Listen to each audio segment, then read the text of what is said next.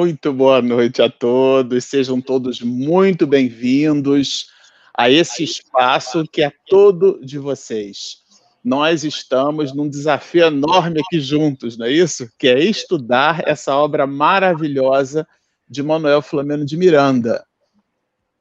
Bom, nós vamos iniciar o nosso trabalho como eu aprendi na infância, que copo d'água e oração a gente não nega para ninguém. então nós vamos iniciar o estudo dessa obra com uma singela oração que eu vou pedir à nossa querida Carmen, viu, Carmen, para você fazer a nossa prece de abertura aqui dos nossos trabalhos. Pois não.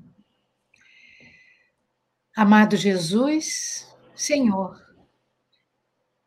noite de paz, de harmonia em todos os lares e em nosso íntimo. Aqui reunidos em teu nome, buscando esse estudo dessa linda obra rumo ao mundo de regeneração. Que esses bons espíritos possam nos envolver.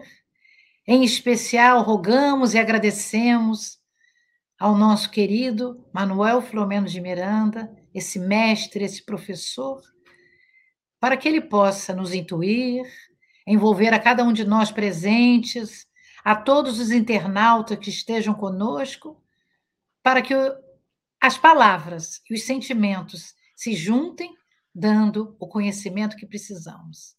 Fique conosco, Jesus, hoje e sempre, que assim seja, graças a Deus. Amém. Graças a Deus. Bom, banhados pelo halo de uma oração honesta e sincera, nós vamos abrir aqui, iniciar o nosso trabalho. É, e comentando primeiro, fazendo um introito rápido aqui com vocês, a, a propósito da nossa live passada, a nossa Avant Premiere. Né? Nós recebemos vários comentários muito queridos, amorosos, generosos, de companheiros que assistiram a live passada e que agora certamente estão igualmente conectados aqui conosco. Né? É, e por tratar-se de um livro novo, certamente a turma ficou numa, numa expectativa assim como nós, né? A gente produziu aqui aquele friozinho da barriga, né? E aquela natural ansiedade de, de ver o estudo, de participar dele, de observar os comentários, e a gente deixou a introdução realmente bem para o final do livro, e algumas pessoas perguntaram: ah, eu achei o, o prólogo de vocês muito longo. Bom, nós temos aqui uma boa notícia. Daqui para frente, os nossos estudos serão 100%, não é isso? Em cima dos capítulos. Entendemos que foi muito importante a gente falar sobre sobre a obra, como adquirir o livro, é, e agora que a gente já fez aquela introdução, falamos sobre as questões relacionadas à pirataria também, que a gente entendeu ser importante, já que a Federação Espírita Brasileira, na mesma semana, expediu ali um comunicado em, lembrando as questões relacionadas a direitos autorais, a gente deu uma passeada, então, nesse assunto. E agora, é, a gente vai fazer o estudo da obra. É, antes de nós começarmos, a guisa de informação, já que nós estudamos no episódio passado a introdução, citamos duas questões, na verdade, três questões do livro dos Espíritos, é, e que estão apontadas aqui no livro, né? Nós temos dois, a gente já vai falar já sobre isso, né? O material que a gente tem aqui é, elas estão apontadas aqui como no capítulo 7 da Lei de Sociedade, as questões 791 e 792. E nós também né, trouxemos aqui, é, como complemento, a questão 793. Mas, Carmen, fala aqui para a gente, né? Essas questões, elas estão mesmo no capítulo 7 da Lei de Sociedade? Não, está na Lei do Progresso, não é? Mas veja, isso é uma coisa que, que pode acontecer, né? É, porque a lei da sociedade ela está no capítulo 8, não está no sétimo, né? E, mas foi importante até isso acontecer, porque nós temos, às vezes, a ideia que nós não somos falíveis, não é? a, o Manuel Filomeno de Miranda ele vem justamente mostrar ao contrário, né? Que nós somos falíveis, que nós trazemos as nossas próprias dificuldades. Isso não impede, né, a que a obra continue belíssima. É só trocar a palavra da sociedade pelo progresso, não é? Por quê? Porque na realidade, em qualquer tradução, ela está na lei do progresso. Mas nós falamos da lei do progresso também. Nós falamos porque até nós usamos a civilização. Trouxemos esta palavra que está justamente nesse capítulo, na questão 791, 792 e 793. Mas eu achei muito interessante você fazer essa ressalva, porque talvez numa outra edição eles já façam o, a, a, o concerto, né? E eu não sei se, se pode fazer no e-book. Pode, o, Marcelo? É, o e-book dá para fazer o ajuste, mas quem baixou, o, o, como a gente aqui, né? Todos nós aqui baixamos em e-book, já que o livro físico chegou depois, né? Então é possível fazer o ajuste, a pessoa teria que, depois que o ajuste foi publicado, é, fazer a remoção e fazer a, a substituição daquele, daquele livro digital, né? Mas isso não faz nenhuma diferença, né, meu amigo? Não, não faz mesmo. É um purismo, Eu... isso é um purismo talvez até certo ponto desnecessário. É, a gente resolveu comentar, né, Carmen, a guisa de, de instrução mesmo, claro. já que trata-se de um grupo de estudos, mas de verdade você está certa, né? Eu me lembro de um amigo, foi um pai para mim, um pai espiritual, Leon Pereira, o nome dele, ele foi presidente de um centro espírita lá em Santa Cruz, chama-se Centro Espírita Luz e Caridade, fica na Rua General Olímpio, número 607, em Santa Cruz. E o Leon, que foi professor de língua portuguesa, né, fez uma especialização em psicopedagogia, brincava e dizia, é, é, usando uma expressão em latim, apropriada para esse assunto aqui, chama-se lana caprina.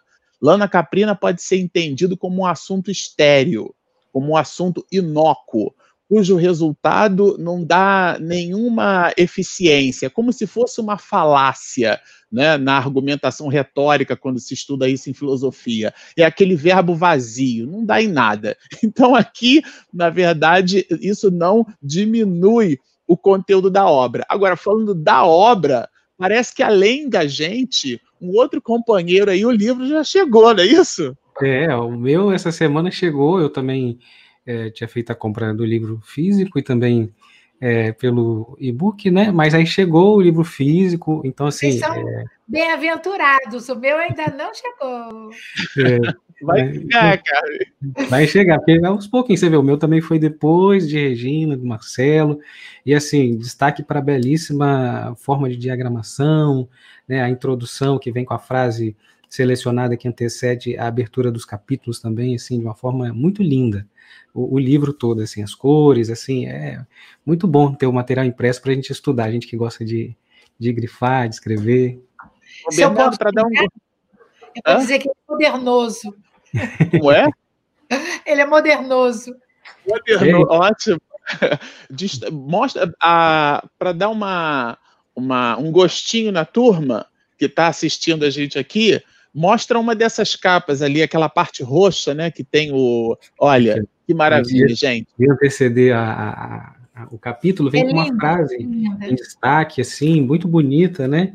Que te, vai te passando já a ideia do que você vai encontrar no capítulo. Então você tem essa, essa, essa frase, que é retirada do, do capítulo, e depois você começa a ler o capítulo. Então, assim, é uma coisa sei se eu conseguindo ver direito aí, mas é muito bonito, assim, vale a pena adquirir para acompanhar os estudos também, quem quiser. Isso foi uma coisa que a gente percebeu. Isso, como isso é, é, Carmen? Como é que você falou? É como é? Moderno Modernoso. Modernoso. Muito bom. Isso Aí o livro modernoso. É modernoso. Regina tem o seu também? Daqui a pouco chego, daqui Olha, a pouco chega o seu, cara. Eu não vou chorar. Cada semana é um. Na próxima semana é, é, é. Convidar, cada semana é um. Agora, Regina, me fala um pouquinho aí da, da nossa parceria. Esse evento nosso aqui está sendo transmitido para onde? Bom, nós temos em parceria com cinco web TVs, né, nesse momento. E aí nós estamos, quem está retransmitindo né, esse trabalho, nós queríamos agradecer a Web Rádio Portal da Luz, de Dourados, Minas, Mato Grosso do Sul, Web Rádio Fraternidade, de Uberlândia, Minas Gerais, Rede Amigo Espírita, aqui de São Paulo, TV CEACAL, Centro de Estudos Espíritas, Caminho da Luz, Florianópolis, Santa Catarina, TV 7, Complexo de Ensino de Trabalho Emmanuel, Campina Grande, Paraíba. Então, nossos agradecimentos, os agradecimentos aos internautas que já estão ansiosos para o início do estudo, estou lendo aqui. Teve uma pessoa que eu quero dizer para você, Bernardo, que acho que você não teve tempo de ler. Jane Almeida, do Rio Grande do Sul, ela manda um abraço, saudações. Ah, né? Então, Carmen tem aí os seus amigos né, de Cabo Frio, né? Tem uma pessoa da Áustria, né? Então a gente também está transmitindo para o exterior.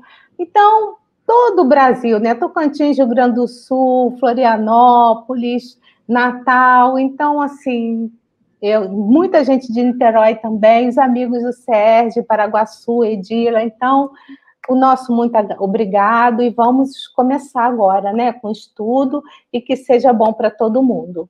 Né? Vamos lá. E já, a gente já vai começar é, pela porta da frente, porque Miranda coloca lá no capítulo primeiro é, um tema assim sensacional. O título que ele dá ao, ao capítulo, né? Os clarins anunciadores. Bernardo, quando a gente estava estudando juntos aqui o capítulo, você destacou é, uma, é, esse título e produziu entre nós aí uma abordagem sensacional sobre esse tema. Fala um pouquinho para a gente sobre esse título aqui. É, começando com essa questão do clarins anunciadores, eu a gente vai pesquisar, né, trazer o que, é clarins. Muitas vezes a gente ouve as palavras, a gente tem conhecimento supérfluo ou superficial, e quando a gente vai pesquisar e a gente vai aprofundar e, e, e trazer é, mais profunda a essência da palavra. Clarins quer dizer trombetas. E a gente sabe que trombetas são, é, é uma palavra que está ali recorrente, que tem é, na Bíblia, que tem nos evangelhos, né? Então a gente, eu fui trazer em que momento se dá essa palavra trombeta, né? Ela se apresenta ali de forma muito bacana e de uma forma muito significativa para a gente iniciar nossa reflexão em 1 Coríntios, capítulo 15. Lembrando, assim como a, a querida Carmen falou assim, né, para a gente saber para quem Paulo escrevia essas cartas, né, que cidade era é, é, essa, era essa de, de Coríntios, né, quem eram essas pessoas, quais eram as características, por que, que ele escreveu essa carta, essas cartas, né, para essa população. Eu quero trazer aqui antes, né, trazer uma introdução antes de fazer a leitura do trecho é, da Bíblia para a gente começar a aprofundar, sempre, né, com o nosso olhar é, ampliando a luz da doutrina espírita também, que essa cidade de Coríntios, né, ela era um, um, encontro de comércio, de poder, onde o governo romano, né, e de todos os povos lá se dirigiam para conhecer essa cultura grega.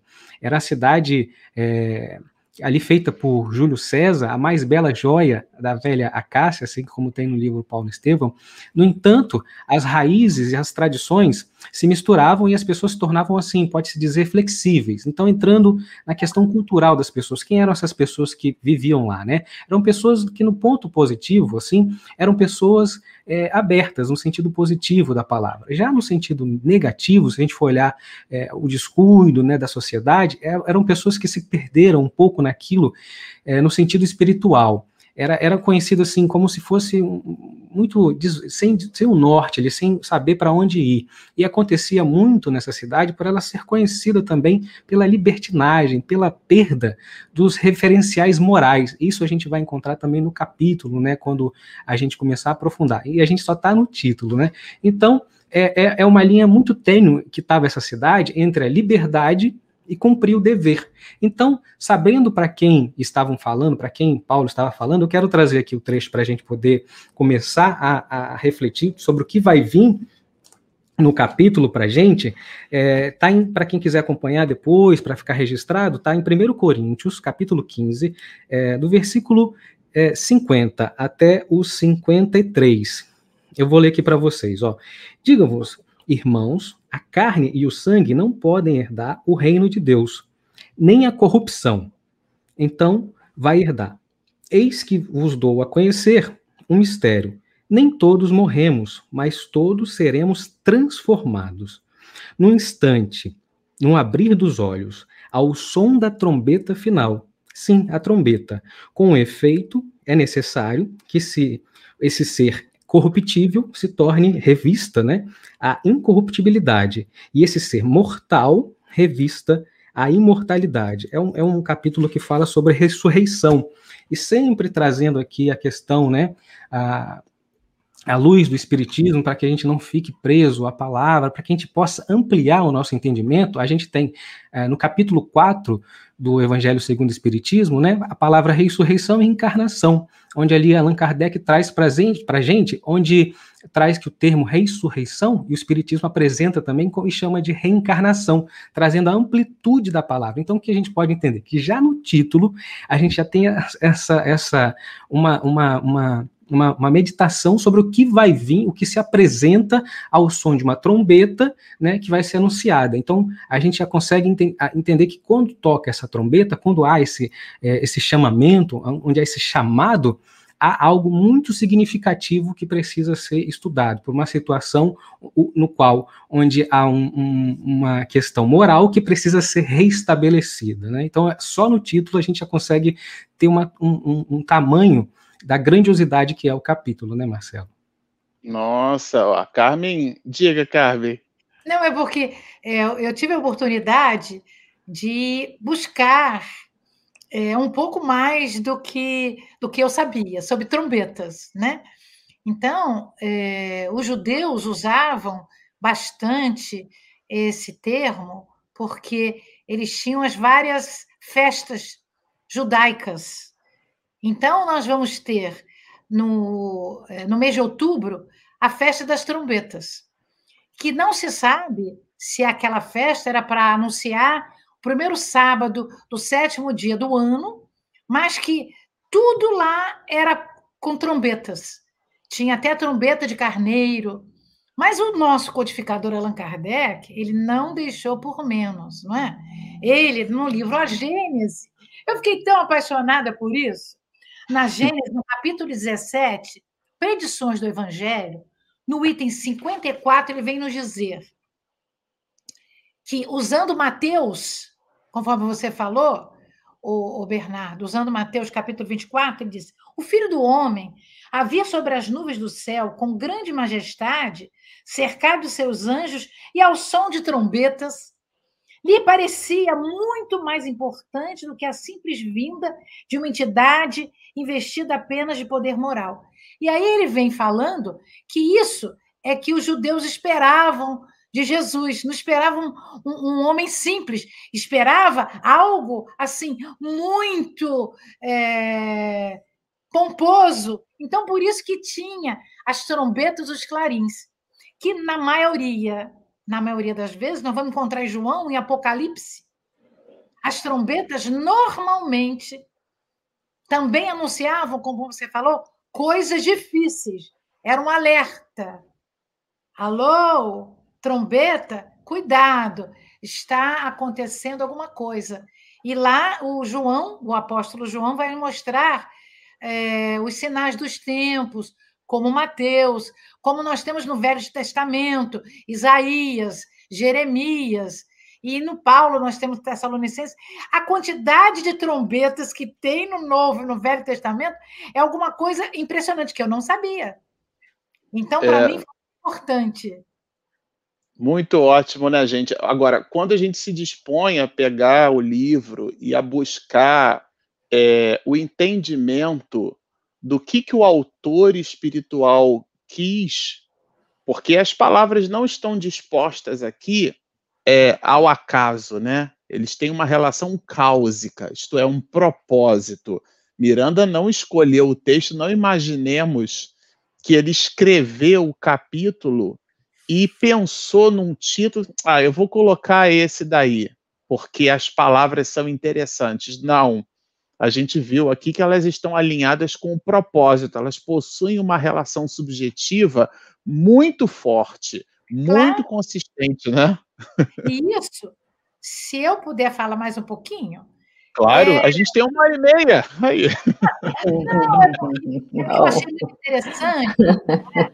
porque no Conselho Federativo Nacional, né, na FEB, numa manhã do dia 8 de novembro de 2009, Divaldo Pereira Franco, através de Dr. Bezerra de Menezes, deu uma linda página psicofônica Nossa. intitulada Bem. Era Nova de Divulgação do Reino de Deus. Se vocês me permitirem, eu vou ler algumas frases, alguns parágrafos. Ele começa, como sempre, filhos da alma, que Jesus nos abençoe. E ele vai dizer, logo na, na frase que ele intitula, que tem a ver com o reino de Deus. Soam na espiritualidade superior os clarins que anunciam a grande transição. Vocês imaginam, meus amigos, isso é o ano 2008. Nem tudo, porém, são trevas e sofrimentos. Não apenas testemunhos de lágrimas em holocaustos novos, homenageando o Senhor da vida. A misericórdia do amor enseja-nos a madrugada de luz, caracterizada por um festival de bênçãos. E aí ele incorpora os, a sua bem-querência por nós. Venho, neste momento, dizer: cabe-nos recordar as boas novas de alegria que, chegando à Terra por segunda vez, se instalarão por definitivo no país das almas humanas, favorecendo-as com a paz anelada.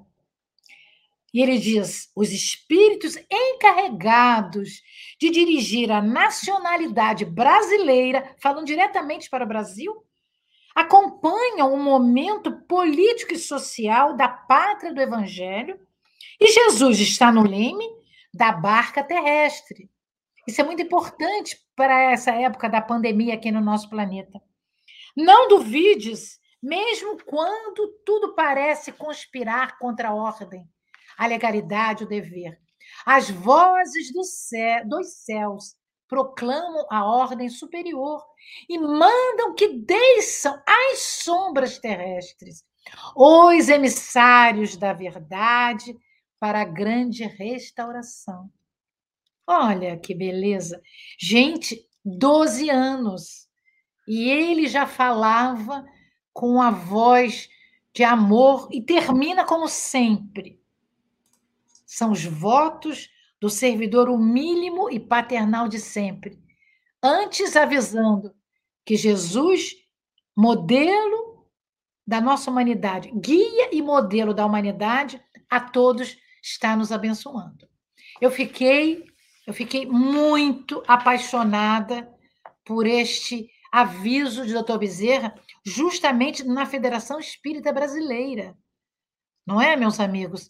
Você vê como o mundo espiritual superior, os prepostos do Cristo, não param de trabalhar. Tudo conectado, né? Alinhado. Conectado. A gente viu uma mensagem de 2009 altamente conectada com o, o, livro que 2008. 2009, 2009, desculpe, 2009. 2009, né? É. É, essa mensagem de 2009, portanto, altamente conectada com um livro que, que surge, é, que vem a lume né, do ano passado, no ano de 2020. Agora, essa mensagem do Dr. Bezerra, ela, ela coloca para gente, quando a gente vai fazer a leitura, e a gente super convida a todos que busquem a, a, a mensagem para poder fazer a conexão com o nosso estudo, do capítulo primeiro de Miranda, Miranda traz no livro né, uma característica, né, Regina, que é justamente essa, essa condição humana nossa. Ele fala dessa psicosfera densa que ele encontra, né, que ele percebe do mundo espiritual olhando o planeta Terra. A gente até fica imaginando como é que seria essa visão, né? A gente fica, eu faço esse exercício de lendo, e não é o primeiro livro de Miranda que ele escreve desse jeito. Aliás, uma companheira postou até aqui uma pergunta, a sessão de perguntas vai ficar no segundo bloco, mas já adiantando, né? Suscitando que nesse livro Manuel Filomeno de Miranda teria modificado seu estilo literário. Eu vou confessar a vocês que eu li os 17 livros, esse é o 18. Então, portanto, nós lemos todos os livros produzidos por Manuel Filomeno de Miranda. A gente pode assegurar que a forma dele escrever está mantida integralmente nesse livro, a abordagem, a riqueza, o estilo literário, vamos dizer assim, né? Para quem tem o hábito de estudar Manuel Filomeno de Miranda mais do que ler, vai perceber ele ali presente. Mas Regina, a gente identificou no início do capítulo Miranda falando dessa dessa psicosfera densa. Fala um pouco para a gente sobre isso. Abre teu microfone, minha princesa.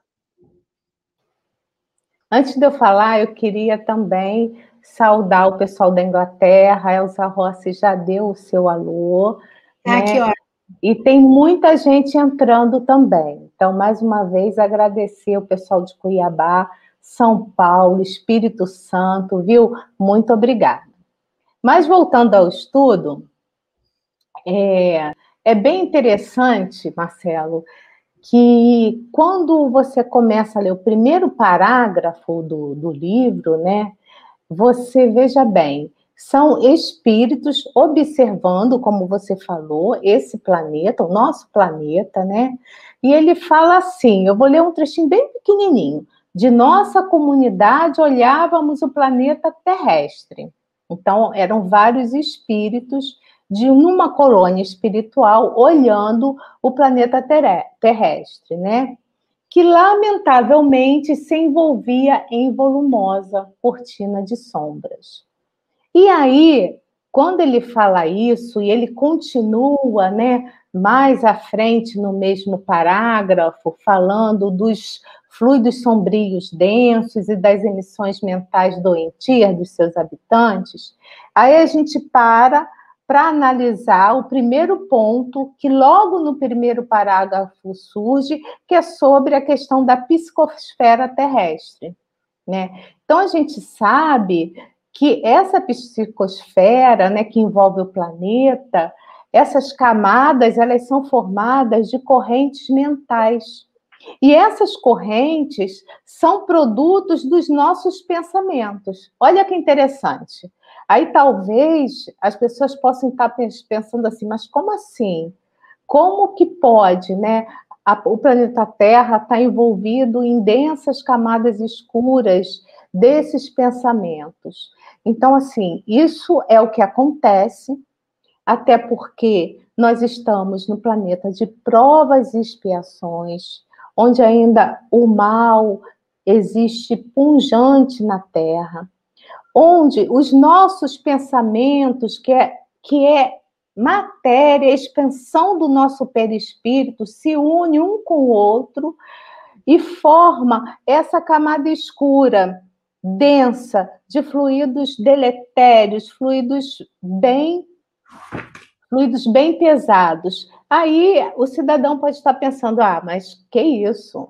Que isso, não pode ser dessa forma, até porque tem muita gente boa por aí. Exatamente. Mas eu queria lembrar também que quando um exemplo muito simples, que quando a gente está vendo a TV e está vendo alguma coisa, um, um, um, noticiário que a gente não gosta muito, né, de alguém ou de algum algum governante, enfim, e a gente começa a falar mal da pessoa, a gente começa a, a, a, alguns até xingam a pessoa, a gente está contribuindo né, para essa psicosfera. Por isso que a, a prece é muito importante, porque traz essa higiene mental, né, faz com que a gente, a nossa psicosfera mude. Porque para mudar a psicosfera densa do planeta, é importante que a nossa psicosfera é, ela mude. Por quê? Porque são várias, digamos assim, como se fossem mini-mundos, várias psicosferas individuais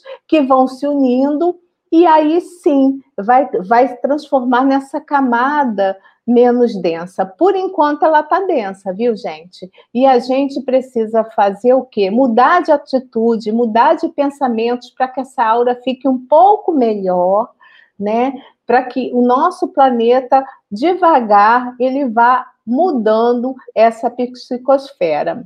E só para citar alguns livros que eu separei na pesquisa, que vocês possam ir, ir, buscar. Eu não vou falar o trecho deles, mas a gente vai ver também no Céu e Inferno, Allan Kardec, falando na primeira parte, capítulo 5, itens 1, 5 e 7 sobre isso, comentando essa questão do inferno. Então, quando as pessoas falam de céu inferno, as furnas, ah, Jesus desceu, Jesus foi ao inferno, então ele foi aonde? Não, então essa psicosfera, ela, ela começa e se expande. Então, de que ponto a gente está falando, né, para ser o, o, o, o baixo, o alto, o meio, em cima.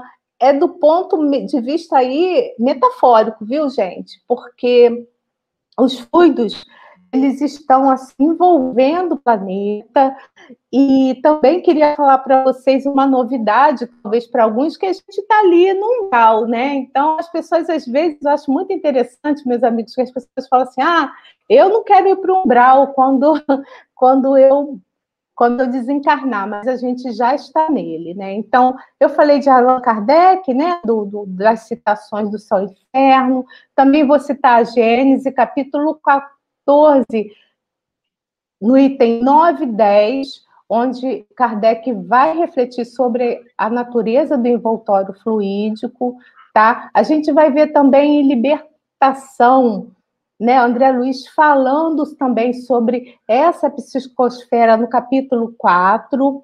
Nosso lar também cita a questão do umbral, que é uma zona obscura e começa na crosta terrestre.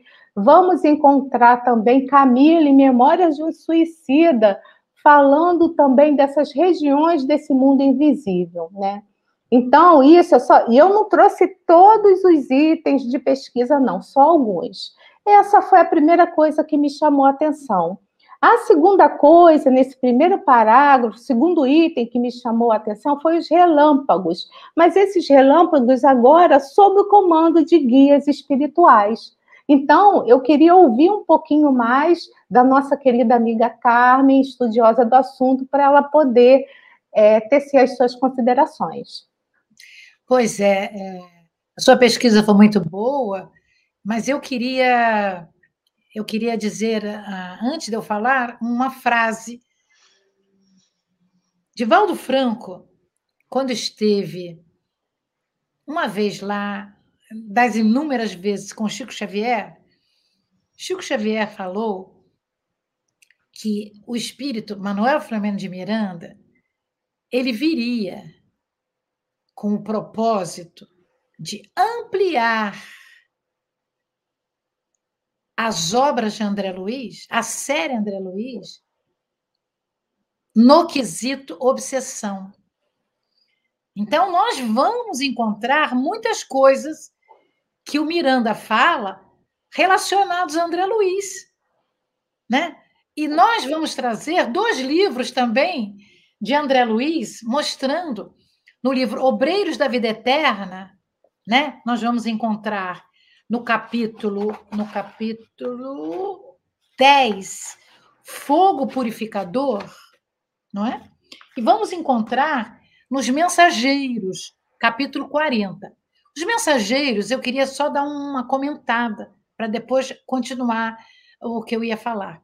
Aniceto, que é o benfeitor do livro, né, aquele que, que traz todas as informações e que guia o espírito André Luiz e outros, ele vai mostrar que, na realidade, numa determinada cidade, eles iam fazer uma visita, né? E nessa visita, eles ah, iam passar por um posto de socorro de Campo da Paz, que é como se fosse um, uma UPA para receber os espíritos recém-desencarnados, sofredores.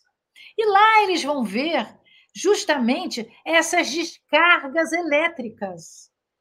E André Luiz nunca tinha, aqui, nunca tinha visto aquilo. Então ele pergunta: mas como? Como é que pode? Então Aniceto diz para ele: observem os grandes núcleos pardacentos ou completamente obscuros que ficam sobre a cidade. Aquilo, viu, Regina e companheiros? Aquilo são zonas de matéria mental inferior, matéria que é expelida incessantemente por certa classe de pessoas, como bem você falou. Nem todo mundo pensa mal, mas a maioria pensa. A maioria tem ódio, tem raiva. E nesse momento de pandemia, eu imagino que a atmosfera tenha ficado pior, não é? Mas é eu esse... queria só reforçar que pensamento é matéria. Né? É, pensamento Sempre é matéria. É, pensamento é matéria. E, mas essas tempestades, eu queria dizer o seguinte: eu, quando era criança, eu adorava ver os raios. Adorava. A minha mãe se escondia, a minha irmã se escondia, e eu ia para o quintal, eu morava em casa e tomava banho de chuva. Era um desespero para minha família. As tempestades elétricas, a pergunta é: ajudam a melhorar a psicosfera? Sim. E no Brasil, o Brasil é líder mundial de incidência de raios, raios e trovões, né? É, com efeito, nós chegamos a ter 50 milhões de raios de descargas elétricas por ano. E o Amazonas é um dos estados que tem maior confluência de raios. O choque dessas partículas é que deixa os, os de partículas é, é, carregadas, deixa os átomos eletricamente excitados, dando origem a uma faísca. E essa faísca, meus amigos, às vezes ela tem uma, um calor muito maior do que uh, raios solares. Entretanto, nós vamos encontrar que, justamente no livro Palavras de Vida Eterna, ele vem mostrando que há necessidade de ter esses raios para que as forças mentais ali condensadas não prejudiquem aos encarnados, porque existe um conúbio, aspas, né, de mentes encarnadas e desencarnadas. E como André Luiz também falou lá no, no, no livro Os Mensageiros, ela, essa, essa, essa parte obscura, ela também alimenta os espíritos desencarnados sofridos. Então, ali nós temos vírus, bactérias dos pensamentos mentais. E essa ação do que eles chamam o fogo etéreo, ou seja, quando passa a faísca, aquilo vai dissolvendo a matéria, desmaterializando aquela matéria grosseira. E assim vai melhorando. As descargas elétricas melhoram. Então, meus amigos, a gente precisa entender quando chove, mesmo no mundo material, quando chove, tem trovão e tem raio, é uma beleza, porque limpa a psicosfera que está perto de nós. Então, André Luiz diz que a impressão que ele tinha que a descarga elétrica não ficava na superfície, às vezes entrava no solo. Então, nós vamos encontrar aqui o Miranda numa comunidade, olhando a Terra, ou seja, numa colônia espiritual, numa talvez numa estratosfera, na estratosfera, olhando o planeta e visualizando que os benfeitores, os engenheiros especializados em descargas elétricas, homens da ciência que desencarnaram e no mundo espiritual estavam estudando, usavam dessas descargas para melhorar a psicosfera do planeta. Então, é uma contribuição belíssima que André Luiz trouxe e que o professor Miranda vem nos mostrar, ele vivenciando, como André Luiz o fizera, justamente essa nuvem e podendo assistir que engenheiros capacitados podiam usar de técnicas de aparelhagens para que essa psicosfera pudesse ser dissolvida. É muito encantador a gente poder saber que o mundo espiritual superior está dia e noite nos ajudando. É, e essas informações todas, né, para vocês que estão nos acompanhando, é, elas estão integralmente conectadas com os conceitos basilares da doutrina espírita. A gente vai estudar na primeira parte do livro dos Espíritos que toda a construção de Deus ela tem dois grandes braços, né? A sua construção imaterial, que é o princípio inteligente do universo, estamos falando do espírito, e a sua realidade material, tudo aquilo que é que vem, que advém, que é transformado pela matéria. Então Deus construiu o princípio inteligente, Deus nos criou e Deus criou tudo aquilo que também que é material. Não confundir Deus com a sua criação. Às vezes alguns livros de física, de astrofísica, eu vou passar a palavra para você, meu bem. É só para responder aí a internauta. Obreiros ah, da vida. Pode falar, pode falar. O livro, Era só o livro. O livro é um livro de André Luiz, da série André Luiz, chamado Obreiros da Vida Eterna, pela psicografia de Chico Xavier e André Luiz. É um dos clássicos de André é. Luiz, né? Aliás, é. Obreiros da Vida Eterna, eu acho que é o último livro, né? Da... Não, não. A libertação. É, é, é, é, a vida continua. Não, a vida continua. A vida continua, é o último. É. Mas é bom, retomando aqui o raciocínio, é, nós estávamos comentando que tudo que Deus criou é material e imaterial. Então a Regina lembrou muito bem: o pensamento, não sendo o espírito, só sobra para ele matéria. Então, tudo aquilo, aliás, a tese é do próprio André Luiz, já que a gente está comentando ele aqui, né? Ele chama isso de vibriões mentais. Sim, e eles retroalimentam-nos dando inclusive problemas gastrointestinais, dores de cabeça. Problemas psíquicos até. Exatamente. E uma companheira na internet comentou aqui, eu acho que foi Patrícia o nome dela, ela escreveu assim, num poder de síntese que eu achei fabuloso, né? Ela escreveu assim: pensou, vibrou, plasmou. Sensacional, né? Agora, o livro evolui, né? Miranda continua a obra e ele comenta agora de entidades espirituais que elas então é, estariam assistindo, participando de um trabalho que dá objeto ao próprio capítulo.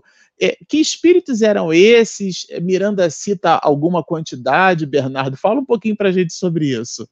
É, quando a gente ouve, né, tem, inicia com essa, com, é, falando, né, descrevendo como a Regina trouxe, como a Carmen, né, e após é, ouvir esse, esse clarim, né, há essa reunião desse, dessas entidades, onde todos ali na colônia, né, no mundo espiritual, vão para esse evento para poder ouvir a, a mensagem. De, são dez entidades do bem que são citadas, e tem fala do irmão Antúlio, né? E, e aí, a partir dali, ele começa a falar esses clarins anunciadores da nova era das dores, a conferência, isso mesmo, a conferência das dores humanas, né? Então, fala ali sobre a drogadição, da, na arte, é, cultura bananizada, a vulgarização dos valores éticos, é, na quebra dos limites, a animalização do homem, os jogos políticos, as universidades transviadas, né, Marcelo? Então, assim, há uma quantidade de, de, de, essa foi alguns pontos que a gente retirou, mas tem grande, assim, ele vai, ele vai falando sobre esses pontos, né, sobre a, a situação no qual é, é, causa e está causando essa situação que, que, é, que vai ser, que é comentada, né, que vai sendo é, relatada no início, né, por que que está por que que tá essa situação tão densa na psicosfera da Terra, né, então essas entidades começam a falar, enfim, aí, nessa conferência começa uma explicação do que estava se anunciando, não é isso, Marcelo? Perfeito. Exatamente. Esses clarins anunciadores, como a gente detalhou muito bem aqui pelo Bernardo, né? Eles anunciavam o que, na verdade? Do que trata? E agora a gente entra no que forma o objeto do título do capítulo. O que são esses clarins anunciadores? O que são essas trombetas? De que fala Miranda é, nesse capítulo, qual é o anúncio? É o anúncio das dores, das novas dores da criatura humana. É, e aí o Bernardo lembrou bem, num poder de síntese, né? Miranda cita os problemas da humanidade relacionados à drogatição. Existem vários tipos de drogatição, existem aquelas nas drogas, né, genuinamente é, ilícitas, os psicotrópicos ilícitos, e existem aqueles que estão instituídos na sociedade, que são as drogas lícitas, o hábito do tabagismo, o hábito dos alcoólicos. A gente vê muito assim, até entre nós, os espiritistas, né? Eu bebo socialmente. E a gente gosta de lembrar que quem bebe social mente, porque a bebida, ela largamente ela é entendida por nós como fazendo parte de um malefício para o corpo físico, como bengala psicológica. Então, tudo isso está nesse pacote da drogatição. Às vezes, quando a gente fala, usa a palavra droga, a gente associa logo com heroína, com cocaína, mas não. Aqui Miranda ele traz um conceito amplo no que diz respeito à drogadição. E é bastante importante que a gente entenda isso, né? E essa drogadição ela vai se manifestar no comportamento da criatura humana, adulterando aquela leveza que as artes, né, são capazes de produzir, né? Dostoiévski vai nos dizer que a beleza dominará o mundo, né?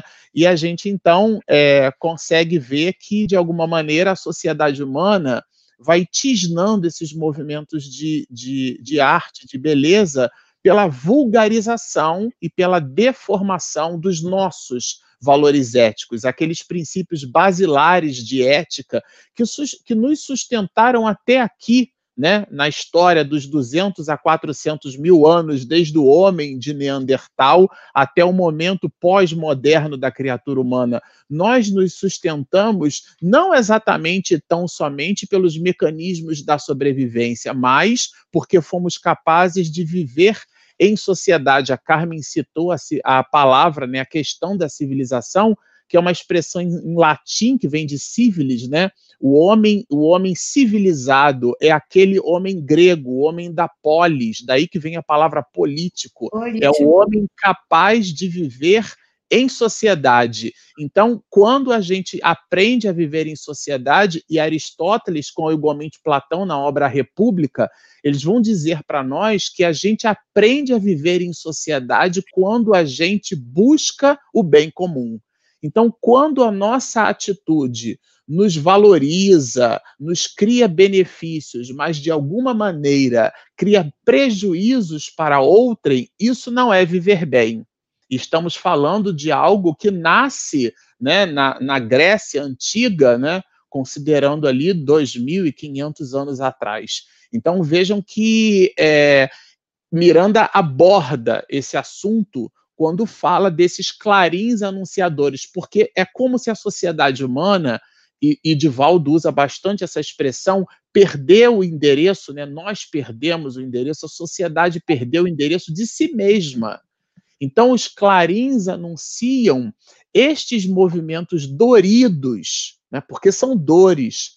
E essas dores, elas vão construir mecanismos de soerguimento. É uma espécie de desconforto emocional que nós estamos vivendo nos dias atuais. Hoje, é, a abstração feita à densidade que o psiquismo pode promover com o descontentamento, com a irritabilidade, mas esse desconforto que nós sentimos hoje em cima de uma injustiça, por exemplo, já são laivos de progresso, né? Já é a gente assim percebendo que aquilo não está certo, que aquilo não está correto, que aquilo não é ético, que aquilo não é justo. É, e, e, esse desconforto, essa inquietação em cima da, da, da, das atividades do dia a dia que a gente assiste, observa, a mídia hoje propaga isso muito fortemente, né? Pode ser considerado como um, como um indício de progresso, né? É, e, e, vejam que Miranda ele traz, né? É, é tudo isso nesse pacote, que a gente vai chamar assim, né, nesse pacote desses clarins anunciadores. Então, essas dez entidades, como lembrou aí o Bernardo, elas estão é, vinculadas à humanidade. Elas estão planejando o nosso soerguimento moral. Olha que, que coisa assim, né? Divina, divina. É. Divina é divino isso, porque e, e, Miranda traz isso de um jeito, às vezes a gente cita assim, né, Manuel Flamengo de Miranda ou até o próprio André Luiz, ah, são repórteres do mundo espiritual. Eu particularmente eu fico um pouco acanhado com essa expressão porque o repórter narra, mas o Miranda nos ensina. Vivencia. Exato. André Luiz trouxe Também. a vivência do mundo espiritual. Então, é, é, aí talvez a questão da, da do, do, repórter como sendo aquele que simplesmente é, narra né, algo, é, é, talvez não esteja muito adequado ou aderente ao papel desses dois espíritos, não é isso? Concordo. Eu queria falar também nessa questão dos vícios, a questão dos vícios morais, né?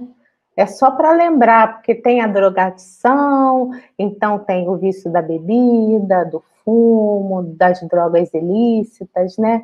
Mas a gente não pode esquecer dos vícios morais, né?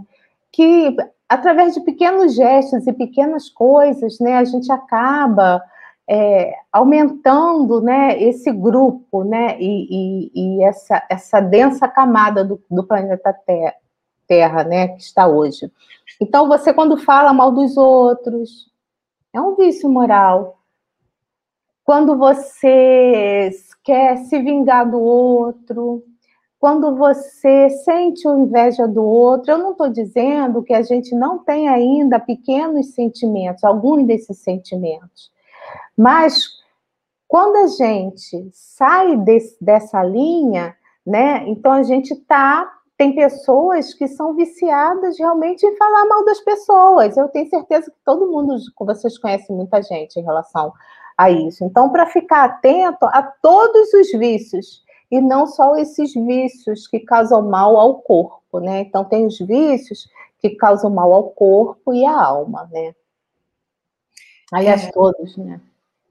É. Isso é muito interessante o que, que você está falando, Regina porque é, por isso é que nós precisamos de tantas reencarnações, não é?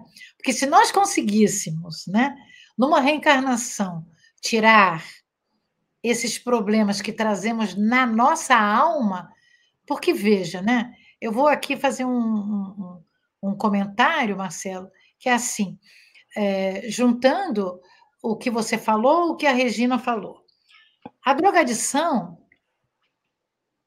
ela é coisa que entra pela boca, né? Você consome, não é? Você pode deixar de consumir, né? Por muitos mecanismos.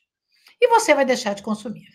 Ou não. Vai voltar para o mundo espiritual, e lá no mundo espiritual você vai querer continuar usando aquilo, né? Daí vai procurar pessoas né, que usem aquilo para você poder se ajustar a elas, para poder sorver os hálitos, os pensamentos. Mas esses vícios morais requerem muito mais compreensão, requerem muito mais tempo, porque são coisas seculares de muitas reencarnações que nós trazemos. Então, as sequelas que nós temos de termos dificuldades no casamento, no lar, no emprego, na sociedade, dentro da casa espírita, são coisas advindas de outras reencarnações dos nossos pensamentos. A nossa casa mental é a sede do espírito. É lá que nós vivenciamos e lá que nós expressamos os nossos pensamentos que vão gerar aquelas emoções e vão dar origem aos nossos sentimentos. Nós espíritas, às vezes, somos muito prepotentes, dizendo assim, ah, eu não tenho mais inveja, eu não tenho mais ciúme. Temos sim, às vezes escondidas, né? Esses vícios estão escondidos. Nós nem sabemos que temos ciúme. Mas quando nós dizemos assim, poxa, mas por que, que a pessoa conseguiu aquilo e eu não? Quer dizer, eu já estou reclamando, né? querendo que a, o que a pessoa conseguiu seja, na realidade, um defeito ou uma coisa inútil. Estava, eu gostaria de ter conseguido aquilo. É uma, acho uma invejinha, que o movimento espírita chama de invejinha branca. Gente, não tem invejinha branca. A invejinha é negra. Não tem invejinha branca. Então, os vícios da alma são muito difíceis, não é, Regina? Isso.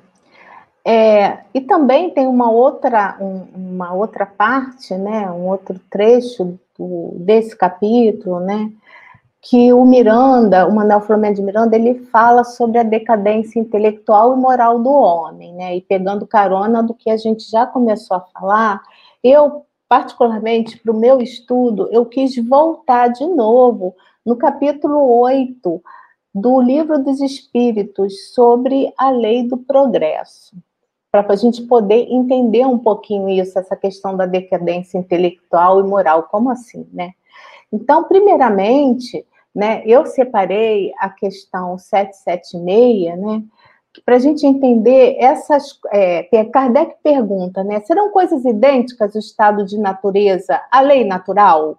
Então, que lei natural? O que é a lei natural? Então, para o nosso entendimento, a gente precisa entender que a lei natural é o estado primitivo, né? É o estado da natureza primitivo. Então, a civilização, na resposta dos espíritos, né, é incompatível com o estado de natureza, ao passo que a lei natural ele contribui para o quê? A lei natural contribui para o progresso da humanidade. Então, o estado da natureza é a infância da humanidade, é o ponto de partida do seu desenvolvimento intelectual e moral. Isso na primeira questão 776. Indo mais para frente, na 780, na 780, Kardec, né, muito perspicaz, ele pergunta: o progresso moral acompanha sempre o progresso intelectual? E aí a resposta dos espíritos, que tem aí subdivisões, mas sendo mais sucinta, a resposta é o seguinte: decorre deste, quer dizer, o progresso moral, mas sem, sem nem sempre o segue imediatamente. Aí, como assim, né? Decorre desse um progresso em relação ao outro. Aí o Kardec ele não se conteve. Graças a Deus, né? Como pode o congresso, o progresso intelectual engendrar o progresso moral? E aí a resposta é muito interessante, né? Fazendo compreensíveis o bem e o mal. Então, a primeira pessoa faz o mal e nem sabe que faz o mal. Olha só, não tem ainda esse despertamento, né? O homem, desde então, pode escolher o desenvolvimento do livre-arbítrio, acompanha o da inteligência e aumenta a, responsabilidade do, a responsabilidade dos atos. Eu achei isso aqui sensacional. Como exemplo, eu trouxe um exemplo muito simples. No passado, para educar uma criança, era comum o uso da palmatória. Hoje, se um educador, um professor bater numa criança, ele vai preso. Isso é só um exemplo, né? Lá atrás, o patriarcado, lá ainda, a gente ainda vive um pouco isso, mas bem no início, o homem ele tinha o poder de matar até a sua própria esposa. Isso era legal. E as pessoas entendiam isso como certo. Então, olha que interessante essa coisa do progresso moral, do progresso intelectual influenciando o moral. Então, eu trouxe muito mais coisas, mas eu vou passar a palavra para que vocês continuem, né? E lembrando que uma da, na questão 785, qual o maior obstáculo ao progresso que Kardec pergunta? E a resposta é o orgulho e o egoísmo. Bom, falando então, de orgulho, de egoísmo, a gente já vai conectar essa tua última fala com uma abordagem que o nosso querido Bernardo extraiu lá a partir de uma citação de Miranda ele usou uma expressão que é um conceito, né, Bernardo? Ele fala da imprensa marrom. Fala um pouquinho da gente para a gente sobre isso. É, a gente falando dessa questão da decadência moral da sociedade, dessa luta, falando sobre imprensa marrom, isso chama muita atenção, porque há esse controle é, das massas também, né, de que como elas são levadas a, a pensamentos no, no qual não são edificantes. Eu trabalho com comunicação há muitos anos, sou formado em comunicação social, então, assim, é, é, trabalhei em grandes emissoras de comunicação de rádio, de TV, enfim. E aí posso dizer que essa observação da imprensa, se está ali citado, né, se tem esse comentário, se tem isso no livro registrado, é, então faz com que a gente reflita como essas, essa gente, né, como, o que, como a gente absorve as coisas que a gente assiste, porque se dá através desse trabalho, é, tendo agora assim todo o respeito aos irmãos, àqueles que, que trabalham, que labutam com a imprensa, com a informação, buscando levar de uma forma digna, honesta a informação às pessoas, a gente pode fazer uma reflexão como a, a gente absorve, né, como a gente assiste muitas vezes os noticiários, né, as, as notícias que a gente vê pela televisão, a gente vê, a gente pode observar um aumento muito grande é, de programas policiais e, e, que, e, que, fazia ali já um julgamento é, prévio, antecipado, né, colocando muitos adjetivos naquelas pessoas que sofriam aquele problema ou que tinham causado aquele problema. E isso e são programas né, que têm uma grande audiência, que muitas pessoas assistem, né, e, e são programas que fazem com que a gente, ao terminar de assistir ou durante estar assistindo, também faça com que a gente entre numa outra faixa de vibração, onde a gente entre é, no momento onde a gente coloca para fora a nossa raiva, a nossa indignação, o nosso ódio. Muitas pessoas ficam revoltadas assistindo esses programas policiais, essa, essas notícias que quantas vezes você vê uma notícia, lê algo, ouve algo no é, ouve algo na rádio ou, ouve, ou vê algo na televisão, isso te deixa triste, mal, revoltado, indignado. E o que, que você faz com essa indignação? O que, que você faz com isso? Geralmente a gente canaliza isso para lugar nenhum, porque isso não está no nosso. As coisas que acontecem ali na televisão que são noticiadas, muitas delas não estão no nosso raio de ação. Nós não temos ação efetiva para combatê-las, para conseguir mudá-las. A gente tem que começar a mudar os nossos lares, né, intimamente, o nosso cotidiano, que está próximo da gente. Então a gente já sabe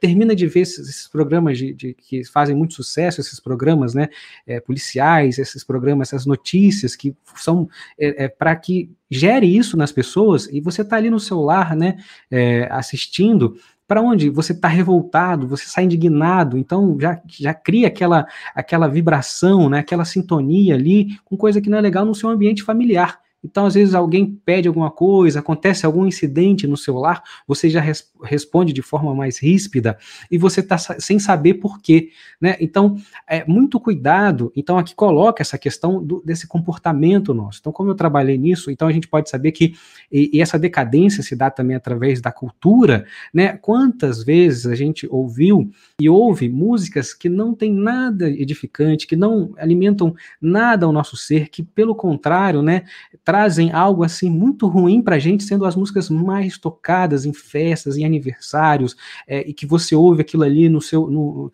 é, até tinha uma coisa assim, como eu trabalhei em rádio, eu ficava assim, gente, são 8 horas da manhã, trabalhava cedo, né? E ficava nessa, nessa, nessa contrapondo isso, né? Isso eu, eu, era uma coisa que eu ali é, lutava, né, para poder dizer, olha, tem música que não, não, não condiz, por que, que, a gente vai tocar isso? Isso não faz bem. Então, assim, é, é muito importante que a gente faça reflexão sobre o que a gente assiste, sobre o que a gente vê, porque isso também é, somos conduzidos a esse pensamento, né? Ótimo. Agora, o Carmen, eu eu peguei aqui uma, uma mensagem da Cristina Delu, né? Ela, ela está nos ajudando aqui na, com a sua contribuição, e ela citou que essa decadência intelectual e moral, diz ela, pode estar relacionado à persistência do pensamento materialista nas ações humanas e que compromete a própria evolução moral. Falando de evolução moral, e aí eu queria te ouvir um pouquinho, o próprio Miranda vai citar na obra os instantes decisivos nossos, né? Ele fala, ele usa essa expressão das reencarnações santificadoras, são realmente as dificuldades que vão promover a, a libertação daquela, daquele crisol, né? É a borboleta que sai da, da crisálida. Fala um pouquinho para a gente né, é, dessa questão da reencarnação é, santificadora, sobretudo tendo como pano de fundo a, a própria Covid. É. é. As pessoas estão falando que eu falei que a inveja, a inveja é negra. Negra no sentido né, das vibrações que ficam, porque o nosso pensamento tem cor, né? Porque são, é matéria, né? Que nem o arco-íris. Então, quando diz que a inveja é branca, não é branca, ela traz fluidos deletérios. Mas o que eu queria dizer é que nós temos, na leitura do livro, desta obra magnífica, nós vamos encontrar lá, lá na frente vários espíritos conhecidos que fazem parte desse grande encontro para ajudar a que o nosso planeta mude de planeta de expiação e provas para a regeneração. Planeta vai mudar quando? Quando nós, encarnados do planeta, mudarmos os nossos hábitos, tirarmos as nossas sombras de nós, de dentro de nós, aquilo que não conseguimos resolver e que vamos passar a resolver e sermos pessoas melhores, com mais amor, mais caridade, com mais senso da moral e da ética. Então, nós vamos ter no final do livro, em algum momento lá no meio do livro, o nosso querido Eurípides Bassanufo. Mais uma vez, um preposto do Cristo vindo para ajudar na nossa comunidade. E ele é um dos amigos do professor Miranda, não é? amigos do doutor Bezerra de Menezes. Então, nós temos os apóstolos que reencarnam com Eurípides Bezerra, deixando na Terra, no planeta, né, a sua experiência boa de outras encarnações, mostrando que o seu propósito conseguiu ser levado até o final. Doutor Bezerra de Menezes é o apóstolo da como médico, ele pôde ultrapassar limites a ponto da sua família dizer: Mas, Bezerra, você não trouxe dinheiro? Ele disse: Eu não trouxe o dinheiro que eu fiz.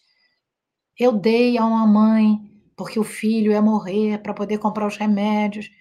Então, essa disponibilidade do ser é que muitas vezes ainda não temos, nós não temos. Precisamos reencarnar muitas vezes para que possamos fazer essa diferença dentro de nós. Então, nós só podemos dar o que nós temos. Às vezes não entendemos isso. Eu quero ser uma pessoa melhor, mas ainda estou algemada ao meu passado, às minhas injúrias, à minha decadência ética moral de reencarnações pregressas. E, como já foi dito aqui por todos nós, somente o estudo, somente a diferenciação do bem e do mal, como a Regina falou, é que vai nos ajudar a que os nossos atos sejam melhores, porque nós vamos melhorar o nosso pensamento. E começa dentro de nós, no nosso cérebro. O espírito pensa, é o ser pensante do universo. Então, existe em nós, a cada reencarnação, um progresso. E esses espíritos maravilhosos, eles vêm para dizer para nós assim, é possível. O Eurípides Bassanufo, ele foi um apóstolo na peste. E ele desencarnou jovem, trabalhando. Nós vemos agora, viu, o, o Marcelo e meus amigos, nós temos agora essa pandemia. Quantos espíritos estão dando a sua vida?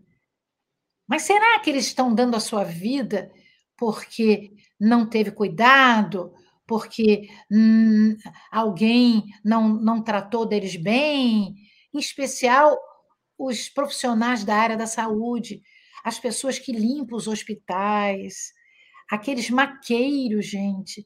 O maqueiro, meus amigos, é aquele que carrega o doente quando chega, é aquele que tem contato direto com as pessoas doentes de qualquer doença, em especial agora da Covid. Então, nós temos no, no, no desenrolar da obra, vários espíritos que vieram, aceitaram a reencarnação para doar-se ao seu trânsito no planeta para ajudar a comunidade terrestre. Foi isso visto antes de reencarnar. E vejam, e nós vamos aí usar o nosso querido Allan Kardec, que todos nós já sabíamos que íamos passar por alguma coisa. O esquecimento é que permitiu que a gente achasse. E a gente fica perguntando, mas ela demora tanto. Eu achei que era uma coisinha simples. Não, meus amigos, ainda não acabou. Mas cada um está dando seu testemunho. Eu tenho a certeza, meus amigos internautas e amigos que estão aqui nos ouvindo, são os clarins. É, isso mesmo. Tá cair, vai cair uma tempestade aqui é, em São Paulo. Exatamente, eu ia falar sobre isso. É, o pessoal está brincando aqui, sabe? Pois é, na internet.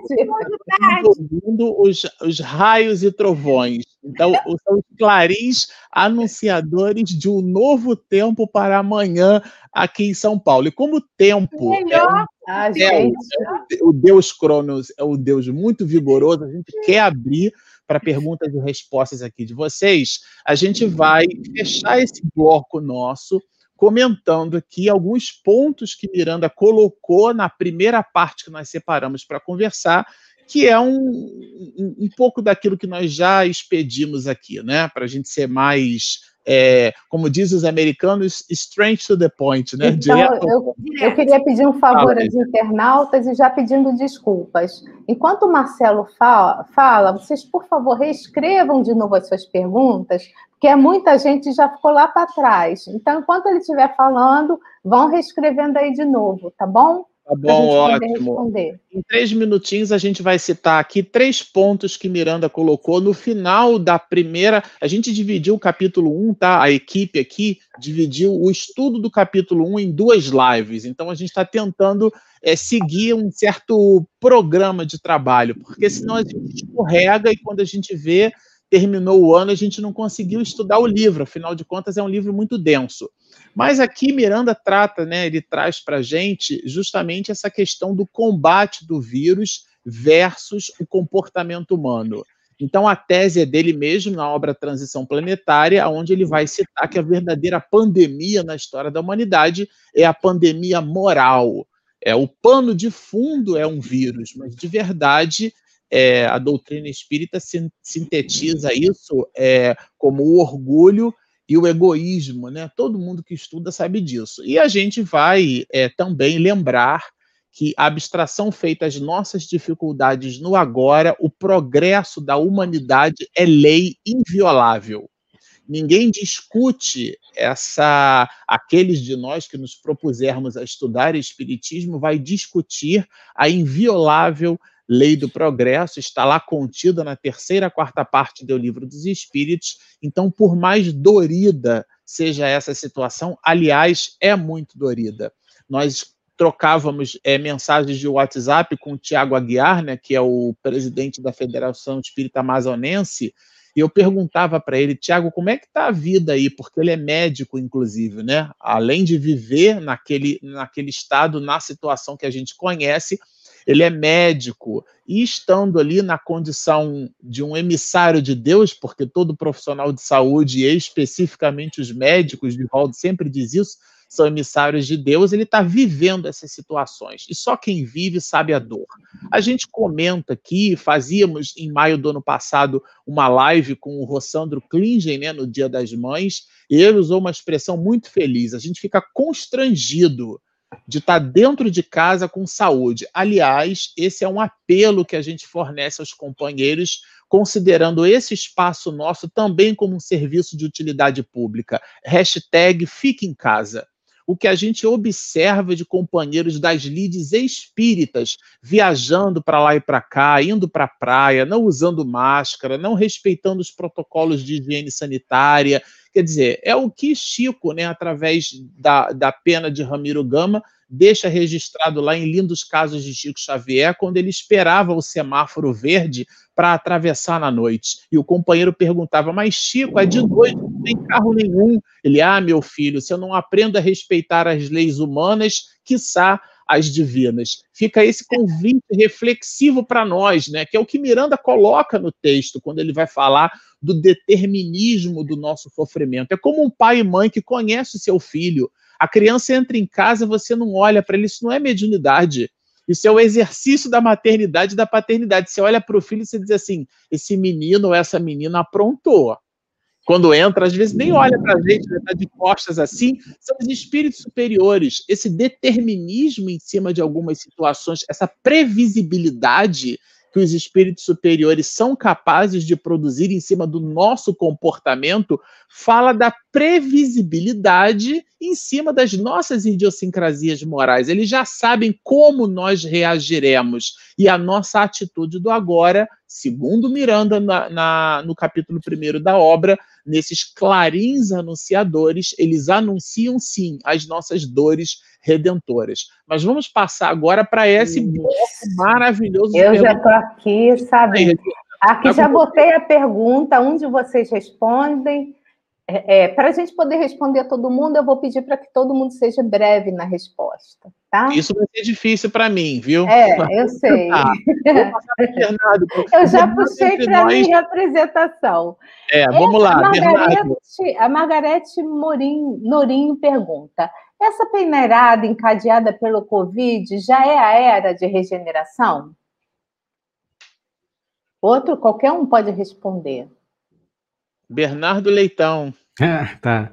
É, então, assim, o que, que a gente tem observado, que a gente precisa observar quando tem uma pandemia ou quando se, se tem algo é, de tamanha necessidade de dor no planeta? Primeiro que a, as transformações a natureza ela não dá saltos e as transformações não acontecem de uma hora para outra. Então a gente entra, a gente está vivendo esse momento de transformação, a gente está vivendo esse momento de sair de um planeta para entrar no outro.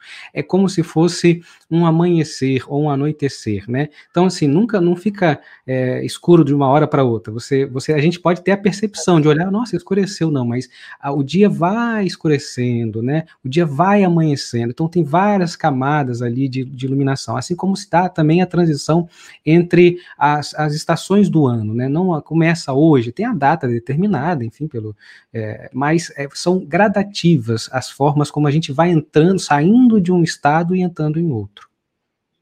Muito bom. Outra pergunta, Matheus Guzo. Furar a fila de vacinação é um exemplo em voga da decadência intelectual e moral. Como contribuir efetivamente para que os irmãos não sejam levados a erros básicos como esse? Carmen, é com você. Olha, minha amiga, eu não furei a fila, eu não me, não me vacinei ainda. Agora, Mateus, nós podemos contribuir fazendo as lives, vibrando, orando, mas isso é de foro íntimo, como eu falei. E a Elza Rossi falou: são sombras. Nós trazemos equívocos. Precisamos entender que estamos errados. Você precisa saber que aquilo não é lícito. Você precisa entender. Entendendo, você vai exemplificar. A pessoa entende, mas não exemplificou, não entendeu. Ela acha que entendeu, mas ainda não entendeu. Muito bem, Carmen. É, analista Júnior, boa noite. Poderiam comentar os sobreviventes do vírus da Covid-19 serão dizimados pela miséria e pelo abandono? É certo que nada poderá obstaculizar o progresso do planeta terrestre? Fica para quem? Para. Comenta aí, Marcelo. Então tá bom. Vamos, é... Até porque ele botou aqui analista júnior, vou me identificar com ele, viu? Porque Daí tá a profissão que eu carrego há mais de 20 então, anos. Então, então responde você, meu amigo. É, então vamos lá. lá. Marcelo, Opa. responde você. É, então, aqui são, são. Sabe aquele chiclete? Aquele chiclete, né? Plock de dois sabores? É rápido, hein, meu bem? Isso, né? É, eu tinha um chiclete de dois sabores. Aqui é uma pergunta com dois sabores, então são duas respostas. A primeira delas é que é, não necessariamente as nossas dores ou a forma como nós vivemos é, está ali explícito o nosso soerguimento espiritual. Vou explicar. Na obra Nos Bastidores da Obsessão, Manuel Flamengo de Miranda apresenta um espírito maligno de, que comandava o ambiente que ele chamava de, de anfiteatro, aonde ele hipnotizava outros espíritos. E ele, há 400 anos antes, foi queimado vivo na Inquisição. Qualquer um, olhando a cena, poderia imaginar: nossa, mas isso é um estoicismo moral, ele foi queimado na, na Inquisição. No entanto, ele chega no mundo espiritual e transforma a cena numa revolta tal que ele passa a ser um líder trevoso. Então, não é o evento, não é o, o que a gente passa na vida que determina o nosso sucesso espiritual, é como nós lidamos com aquilo. Então, quando você olha uma pessoa desencarnando no acidente de trânsito, desencarnando no atropelamento, desencarnando através de uma pandemia como a Covid, não é o evento que vai determinar o soerguimento moral daquela criatura, é como, na intimidade das suas construções intelecto-morais, na intimidade dela, ela passou. Então a gente não tem como fazer juízo de valor sobre uma experiência alheia. Nessa perspectiva, viu, companheiro? Qual que é a pergunta dele, amor? Que você tirou aqui, volta para mim. Agora já foi. Já foi? Já ia passar o dele. Se os sobreviventes, eles, eles, vão ficar sofrendo muito. É, Isso, nesse caso. Essa é a pergunta dele é, é, dialogando com essa linha de raciocínio que a gente está trazendo, o sofrimento visita a particularidade da pessoa.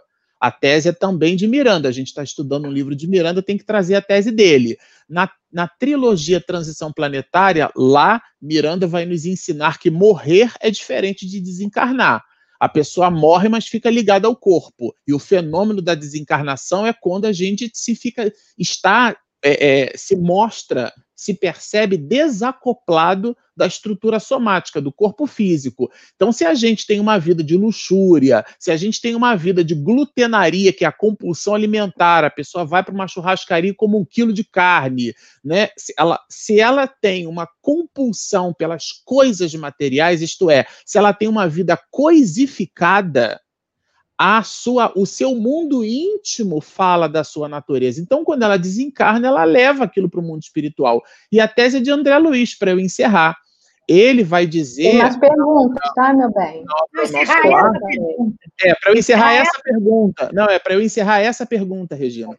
Na obra O Nosso Lar, André Luiz ele fala, né? Ele tem um capítulo que ele cita assim: o problema da alimentação. Vejam que ele não fala alimentação no mundo espiritual, a comida na erraticidade, não. É o problema da alimentação, porque a alimentação é um problema. Porque a nossa relação com a alimentação é, acaba se transformando naquilo que Miranda vai chamar de glutenaria. Então, tudo gira em torno do nosso comportamento. Tem uma outra pergunta, porque assim, eu tenho aqui na minha tela o que eu consigo ver até um determinado momento. As iniciais, elas desaparecem, mas eu separei, tá? Então, foi às oito horas, o Daniel perguntou assim: por sermos entusiastas espíritas desde sempre, o sentimento de termos certeza que estaremos no transcorrer da regeneração é um sentimento louvável dentro da lei que rege os desígnios superiores? Carmen, Carmen. é com você. Ué, mas claro, né? É, é claro que todo mundo imagina que vai passar pela, pela regeneração. Como o, o Marcelo estava falando, não é? Não adianta eu querer passar, não adianta eu querer continuar no planeta, no planeta regenerado. Vai depender da minha vida, dessa vida, da minha consciência, que é essa vida que eu estou vivendo, e do momento da minha morte. Porque às vezes o momento da morte faz toda a diferença. Eu não quero morrer. Aí eu olho e digo, não quero morrer. Fico com raiva que eu morri. Aí eu vou entrar num, num processo de descompensação consciencial. E aí pode ser que eu não seja tão feliz quanto eu seria se minha morte fosse uma morte mas calma, porque eu ainda não sei morrer. A, a nossa dificuldade é estamos nos conscientizando para morrer? Essa é a pergunta que eu ponho no ar. Bom, a Andréia Toscano, ela perguntou mais de uma vez, ela estava muito aflita para que respondesse essa pergunta. Ele disse assim, isso lá o Miranda, e desnudavam-se em nome da nova ordem. Ele está falando sobre a nova ordem mundial? Marcelo? Ou a gente deixa para a semana que vem? Ou a Não, gente vai estudar mais para responder? Ela, essa pergunta, repete, ela tá, isso está no capítulo primeiro que ela está comentando, né? Ela perguntou às 8h34 da noite. Não, não é, horário, não é o horário, não. Eu digo o conteúdo da pergunta mesmo. E desnudavam-se em nome da nova ordem. Ele está falando sobre a nova ordem mundial? Acredito que sim. É, eu não encontrei esse trecho aqui, tá? Eu, é, esse trecho, do jeito que, tá, que ela escreveu, eu não encontrei no, eu não encontrei no, no livro. É, mas pode ser que ele esteja justamente falando que é, vai existir uma nova ordem, né? mundial que cada um de nós vai ter que participar dela. Por isso que nós estamos passando nessa transição, a transição de alguma coisa que vai nos levar a outra coisa melhor. Vai ter uma nova ordem de pensamento, uma nova ordem de aquisição de bens morais e éticos. Eu estou ah, imaginando que seja isso. É isso eu mesmo. Também, viu, Carmen? Eu achei o trecho aqui, tá, gente? Tá lá no final da prece, né? É, é aonde a gente, a gente vai encontrar, né, sobre os valores éticos, a princípio surdamente, depois vulgarizando através de veículos de comunicação tradicional, que é um pouco da, do que o Bernardo comentou, e lá, mais lá para baixo, ele vai dizer: pessoas cultas e aparentemente sensatas, de repente, sentiu necessidade de quebrar os limites. É como se aquele, aquele homem velho que está dentro da gente quisesse falar por nós, né? A que denominavam como tabus e desnudavam-se em nome da nova ordem. Na verdade, são aqueles comportamentos que a gente não tem porque a chave do armário está trancada e os pais guardam. Então, quando eu digo assim para o filho, meu filho, você não mexa aí, por favor, mas eu fecho o armário e trago a chave, ele não mexe porque ele não tem condição de abrir a porta. Agora, quando o livre-arbítrio dá a ele a faculdade de agir, ali o mérito está posto. Então, nessas circunstâncias, Miranda destaca que essa questão da, de desnudar-se é realmente tirar, é, é colocar-se nu no sentido pleno da expressão, como igualmente metafórico, isto é, a gente se revela como é. Então, por exemplo, a palavra. É o fura-fila. O fura-fila. Isso. É, o, é o fura-fila. Não, farinha pouca, meu primeirão primeiro. Né? É. A gente coloca assim no popular, né? Ou seja, na hora da dificuldade, na hora que aperta, é que a gente vê como são as pessoas. Então elas se desnudam. Na verdade, elas se mostram como são. Porque, de fato, gente, seria uma outra live só para falar nisso, né? É, quando a gente vive, a gente apresenta para a sociedade um personagem que é uma palavra que vem do grego, que significa persona ou Sim. máscara. Então, nós não apresentamos o nosso traço de caráter ingenuidade, somente Jesus o fez. A maioria de nós interpreta um personagem que se mostra gostoso na relação comum entre as pessoas. E esse personagem cai quando a gente se vê ali pressionado por interesses que são, as mais das vezes, orgulhosos e egoísticos. Então, é disso que fala Miranda aqui. Então, a sociedade vive instantes em que a gente fura fila, em que a gente coloca o carro na vaga para portador de necessidade especial no shopping, não se importando com, com a, a genuidade do assunto. Isso são exemplos pequenos, porque quem é fiel no pouco, certamente o será no muito. Então é disso que trata aqui. Agora a gente encontrou. Por sinal, o item estava até rachurado aqui no meu iPad, viu? É, tem mais três perguntas. Eu vou fechar nas três, porque o nosso tempo realmente acabou. Então, essa que já está na tela que eu coloquei, eu mesma vou responder, tá? O que acontece nessa regeneração para as pessoas? Eu diria ao contrário, né? Nós temos que nos transformar para a gente poder habitar um, esse planeta que vai se transformar no mundo de regeneração. Então, nós, né, os habitantes do planeta, é que vamos alterar através da nossa moralização. A outra pergunta, eu vou passar para o Bernardo, tá? Haverão alguns espíritos que deverão se manter neste plano, devido ao estágio evolutivo ser correspondente ao daqui, terreno, ou todos os espíritos partirão para outro após a transição planetária acabar? É o que acabou de Regina, completando o que Regina falou, né? Então, aqui, nós temos é, aqui nesse momento a oportunidade de estarmos trabalhando neste momento em que a Terra pede de nós a nossa ação. Então, nós, nós, nós precisamos estar compatível com, com a necessidade é, que o trabalho se apresenta. Então, assim, lembrando também que a gente está saindo do mundo de provas e expiação para um mundo de regeneração. Não é para um mundo ditoso ainda, não é para um mundo perfeito.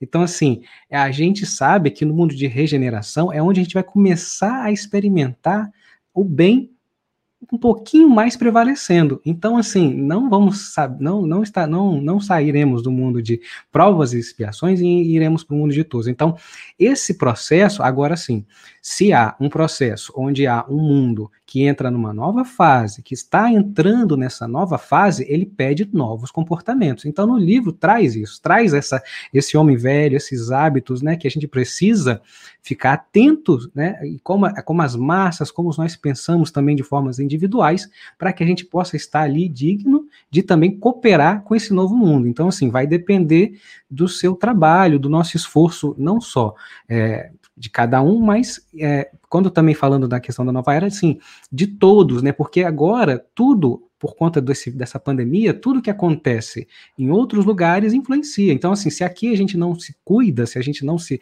não, se, não tem a empatia de colocar máscara, de se prevenir, o vírus continua circulando e essa pessoa acaba indo para outro lugar e esse vírus indo para outros lugares do planeta. Então, é importante que a gente entenda que toda a nossa ação agora, de forma mais ampla, reflete no mundo todo, né?